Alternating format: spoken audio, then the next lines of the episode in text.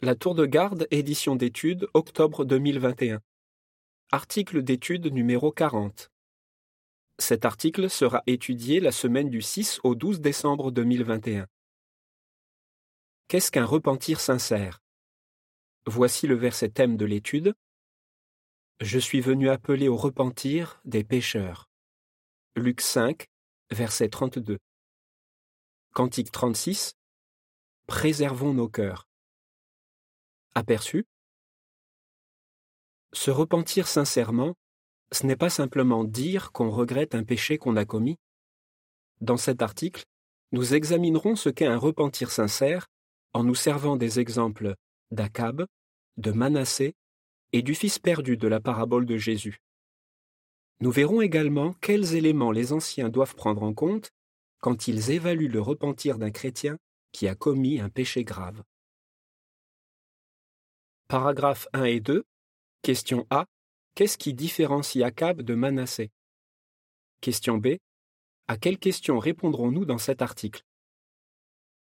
Intéressons-nous à deux rois qui ont vécu dans les temps anciens.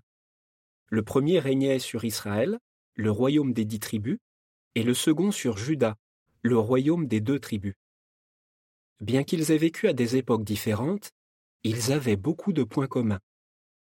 Tous les deux se sont rebellés contre Jéhovah et ont corrompu son peuple. Et tous les deux se sont rendus coupables d'idolâtrie et de meurtre. Toutefois, il y avait une grande différence entre eux. Le premier s'est comporté méchamment jusqu'à la fin de sa vie, mais le second s'est repenti de ses terribles péchés et a été pardonné. Qui sont ces deux hommes? Il s'agit d'Akab, roi d'Israël, et de Manassé, roi de Juda. Le comportement de ces deux rois nous en apprendra beaucoup sur un sujet très important, le repentir. Qu'est-ce que le repentir? Et comment se manifeste-t-il? Nous avons besoin de la réponse à ces deux questions parce que nous souhaitons tous que Jéhovah nous pardonne nos péchés. Pour trouver la réponse, nous allons examiner la vie de ces deux rois et en tirer des leçons.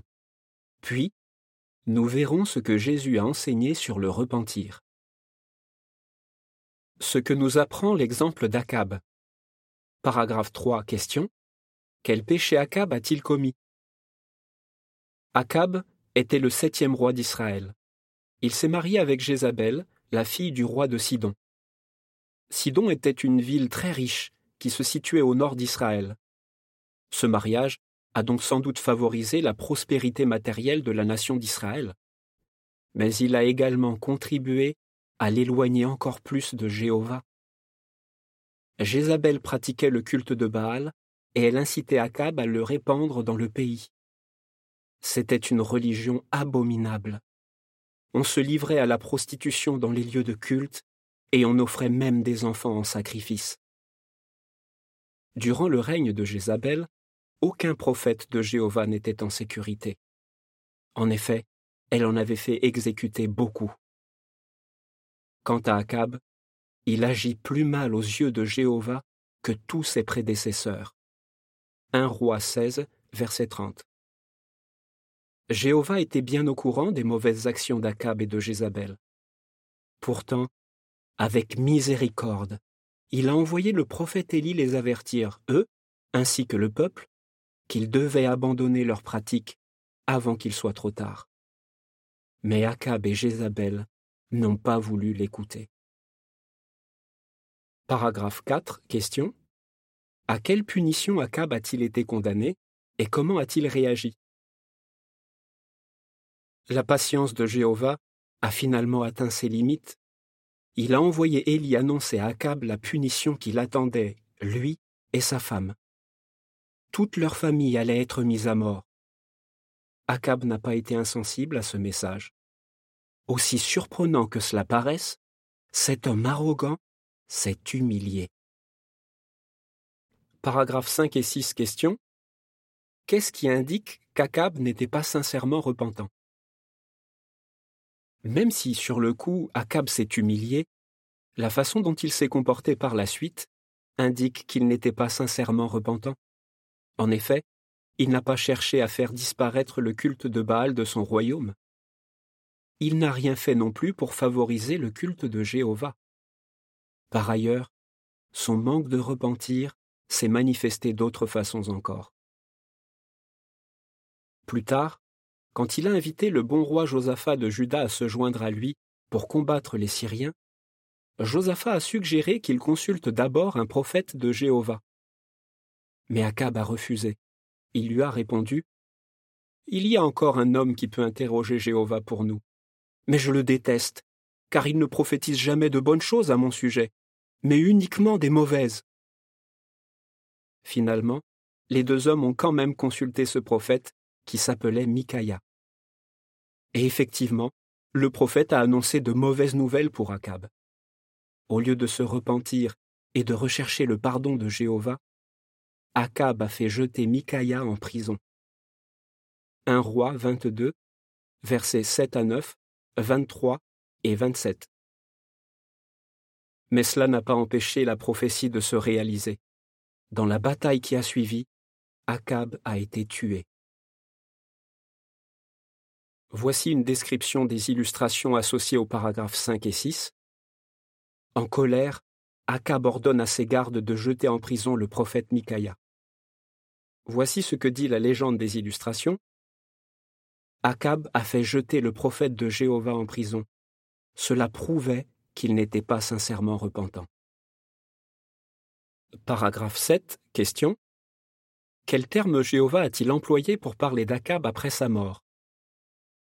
Après la mort d'Akab, Jéhovah a révélé ce qu'il pensait de lui. Une fois Josaphat revenu chez lui sain et sauf, Jéhovah lui a envoyé le prophète Jéhu pour lui reprocher de s'être allié avec Akab. Jéhu lui a dit Est-ce le méchant que tu devais secourir? Est-ce ceux qui haïssent Jéhovah que tu dois aimer? 2 Chroniques 19, versets 1 et 2. Réfléchissons.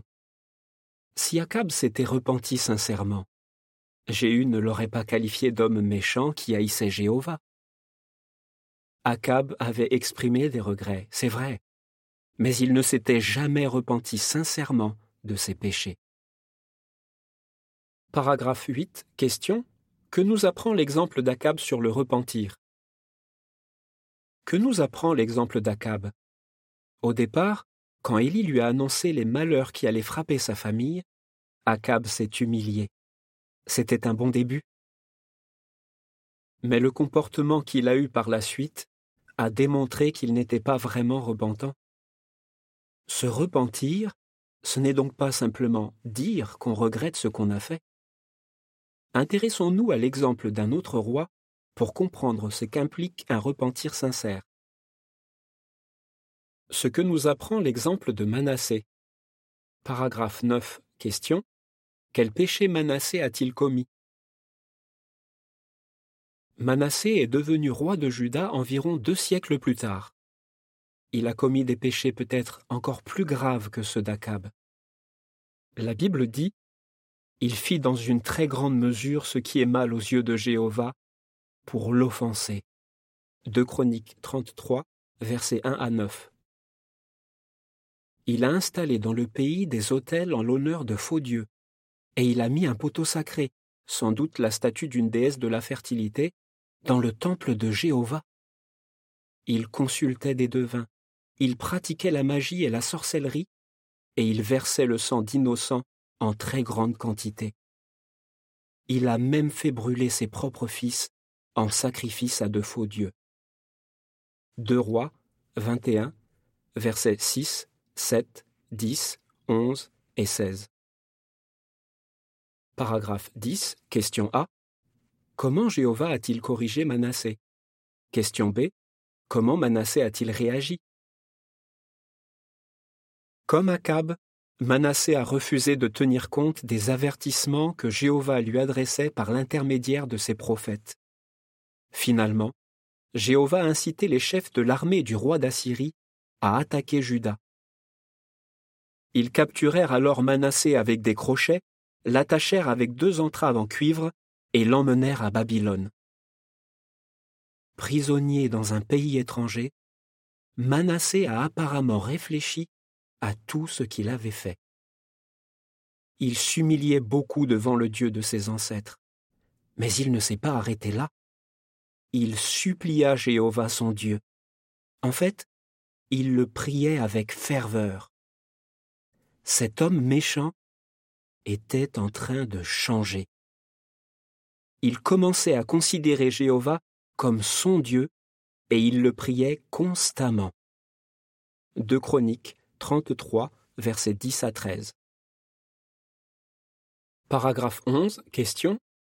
D'après 2 Chroniques 33, versets 15 et 16, comment Manassé a-t-il montré qu'il était sincèrement repentant? Jéhovah a constaté que Manassé changeait. Ses prières le montraient clairement. Touché par ses supplications, Jéhovah a finalement décidé de lui pardonner et de lui redonner la royauté.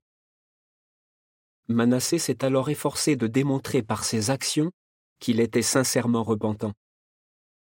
Il a fait ce qu'Akab n'avait jamais fait. Il a changé de conduite. Il a combattu énergiquement le faux culte et il a encouragé le peuple à pratiquer de nouveau le vrai culte. Nous lisons en 2 Chroniques 33, versets 15 et 16. Ensuite, il fit disparaître les dieux étrangers et l'idole qui était dans le temple de Jéhovah, ainsi que tous les autels qu'il avait construits dans la montagne du temple de Jéhovah et dans Jérusalem. Et il les fit jeter hors de la ville. Il répara aussi l'autel de Jéhovah, et se mit à offrir dessus des sacrifices de paix et des sacrifices de reconnaissance. Et il demanda à Judas de servir Jéhovah, le Dieu d'Israël.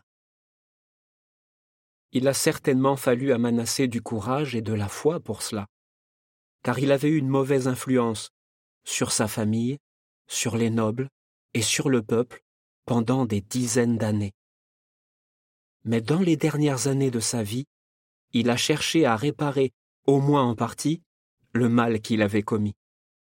Manifestement, il a eu une bonne influence sur le jeune Josias, son petit-fils, qui est devenu plus tard un très bon roi. Voici une description des illustrations associées au paragraphe 11. Manassé ordonne à des hommes de détruire les idoles qu'il avait lui-même fait mettre dans le temple. Voici ce que dit la légende des illustrations. Manassé a combattu le faux culte. Cela prouvait qu'il était sincèrement repentant. Paragraphe 12. Question. Que nous apprend l'exemple de Manassé sur le repentir? Que nous apprend l'exemple de Manassé? Manassé s'est humilié, mais il a fait plus encore. Il a supplié Jéhovah de lui accorder sa miséricorde.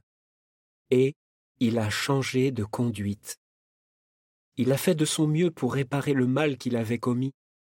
Il s'est efforcé d'adorer Jéhovah et d'encourager les autres à en faire autant. Son histoire peut donner espoir même à ceux qui ont commis des péchés très graves. Elle montre à quel point notre Dieu est bon et prêt à pardonner. Psaume 86, verset 5.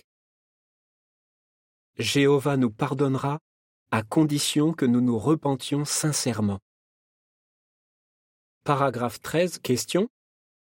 Quel exemple peut nous aider à comprendre qu'il ne suffit pas de regretter ce qu'on a fait? Manassé n'a pas seulement regretté les péchés qu'il avait commis, cela nous apprend quelque chose d'important sur le repentir. Imagine. Tu entres dans une pâtisserie et tu demandes un gâteau. Mais au lieu de te donner un gâteau, la vendeuse te remet un œuf. Est-ce que tu seras content? Non, bien sûr. Et si la vendeuse t'expliquait que l'œuf est un des ingrédients principaux du gâteau, serais-tu davantage satisfait? Là encore, certainement pas. De même, ce que Jéhovah demande aux pécheurs, c'est de se repentir. Si le pécheur regrette ce qu'il a fait, c'est bien. Ce sentiment est un des ingrédients principaux du repentir. Mais il ne suffit pas. Que faut-il d'autre? Nous en saurons plus en examinant une parabole touchante de Jésus. Comment savoir si quelqu'un s'est sincèrement repenti? Paragraphe 14. Question. Dans la parabole de Jésus, quels ont été les premiers signes du repentir du Fils perdu? Jésus a raconté la parabole touchante du Fils perdu. Elle se trouve en Luc 15, versets 11 à 32. Ce jeune homme s'était rebellé contre son père et était parti dans un pays lointain. Là, il a mené une vie de débauche. Mais quand il s'est retrouvé dans le besoin, il a réfléchi à sa situation. Il a compris qu'il était bien plus heureux quand il vivait chez son Père. Comme le dit Jésus, il a retrouvé la raison. Il a alors décidé de rentrer chez lui et de demander pardon à son Père. Il était important qu'il prenne conscience de sa triste condition, mais était-ce suffisant? Non, il fallait qu'il agisse. Paragraphe 15. Question. Comment le Fils perdu a-t-il manifesté son repentir? Le Fils perdu s'est repenti sincèrement de ce qu'il avait fait. Il a parcouru un long chemin pour rentrer chez lui. À son arrivée, il a dit à son père J'ai péché contre le ciel et contre toi. Je ne suis plus digne d'être appelé ton fils. Luc 15, verset 21. La confession sincère du jeune homme révélait qu'il voulait retrouver de bonnes relations avec Jéhovah. Il a également reconnu que son comportement avait fait de la peine à son père. Et il était prêt à faire de gros efforts pour retrouver sa faveur. Il était même prêt à être considéré comme un de ses employés. Cette parabole n'est pas juste une histoire touchante. Les principes qui s'en dégagent sont utiles aux anciens quand ils s'efforcent de déterminer si un chrétien qui a commis un péché grave est sincèrement repentant. Voici une description de l'illustration associée aux paragraphes 14 et 15. Le fils perdu, épuisé par un long voyage, est soulagé d'apercevoir au loin la maison de son père. Voici ce que dit la légende de l'illustration. Après avoir retrouvé la raison, le fils perdu a parcouru un long chemin pour rentrer chez lui. Paragraphe 16. Question. Pourquoi est-il parfois difficile pour les anciens de déterminer dans quelle mesure un transgresseur est repentant? Il n'est pas facile pour les anciens de déterminer si quelqu'un qui a commis un péché grave est à présent sincèrement repentant. Pourquoi? Parce que les anciens ne peuvent pas lire dans les cœurs. Ils doivent donc s'appuyer sur des manifestations extérieures de repentir pour déterminer si le pécheur a complètement changé d'état d'esprit. Dans certains cas, la situation est tellement choquante que les anciens peuvent douter qu'il soit sincèrement repentant. Paragraphe 17, question A. Quel exemple montre que ce n'est pas parce que quelqu'un exprime des regrets qu'il est forcément repentant? Question B. Selon 2 Corinthiens 7, verset 11, qu'est-ce qu'on attend d'une personne sincèrement repentante? Prenons un exemple. Un frère se rend coupable d'adultère pendant de nombreuses années. Au lieu de rechercher de l'aide, il cache sa conduite immorale à sa femme, à ses amis et aux anciens. Finalement, son péché est dévoilé. Quand les anciens lui expliquent qu'ils ont des preuves de son adultère, il avoue et semble même profondément désolé. Mais est-ce suffisant? Les anciens qui traitent cette affaire ne pourront pas se contenter de regrets. Ce frère n'a pas juste manqué de bon sens pendant une courte période. Il a commis des péchés graves pendant des années. De plus, il ne s'est pas confessé spontanément. C'est quelqu'un d'autre qui a dévoilé son péché. Les anciens devront donc avoir la preuve qu'il a sincèrement changé d'état d'esprit et de comportement. Nous lisons en 2 Corinthiens 7, verset 11. Voyez quel grand empressement a produit en vous cette tristesse venant de Dieu. Oui, quel souci de vous disculper. Oui, quelle indignation. Oui, quelle crainte. Oui, quel vif désir. Oui, quel zèle. Oui, quelle réparation du tort. À tous égards, vous avez montré que vous étiez pur dans cette affaire. Cet homme, aura peut-être besoin de beaucoup de temps pour faire les changements nécessaires. il devra très probablement être renvoyé de l'Assemblée jusqu'à ce qu'il ait démontré son repentir. Paragraphe 18. Question.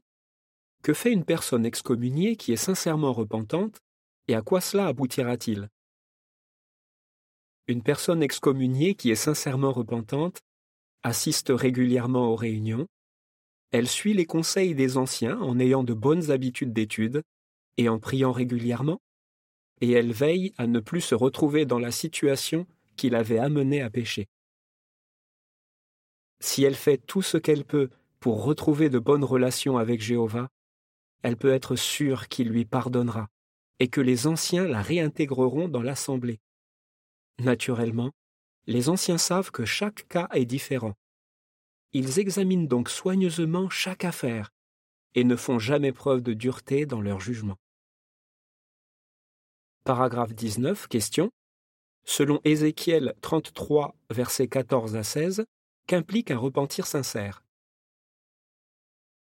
Comme nous l'avons vu, se repentir sincèrement, ce n'est pas seulement dire qu'on regrette le mal qu'on a commis, c'est également changer d'état d'esprit et adopter une bonne conduite.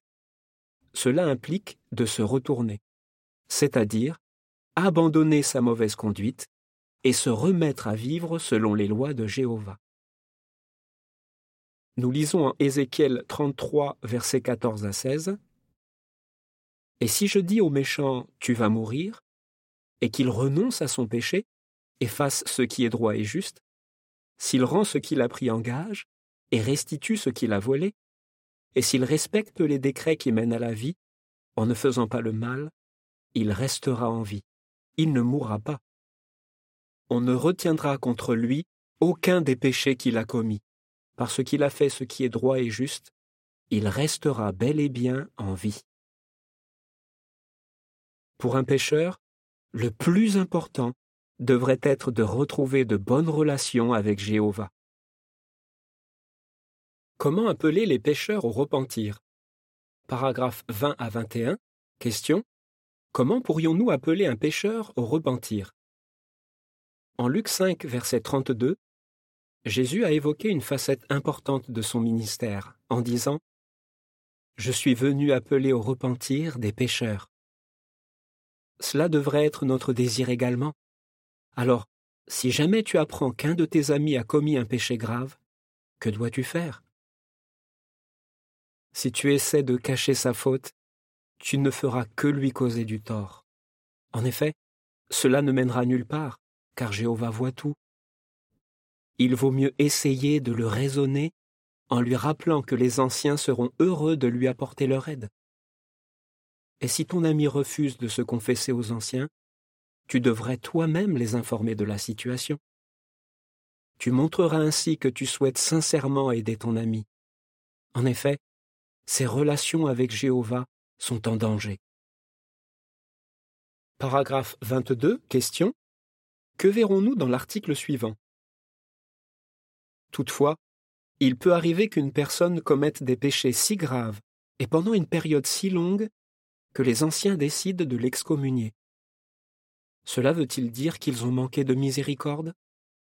Dans l'article suivant, nous verrons comment Jéhovah corrige les pécheurs avec miséricorde et comment nous pouvons l'imiter. Que répondrais-tu? Que nous apprend l'exemple d'Akab sur le repentir? Qu'est-ce qui prouve que Manassé s'est sincèrement repenti? Que nous apprend la parabole du Fils perdu sur le repentir Cantique 103 Les bergers des dons de Dieu. Fin de l'article.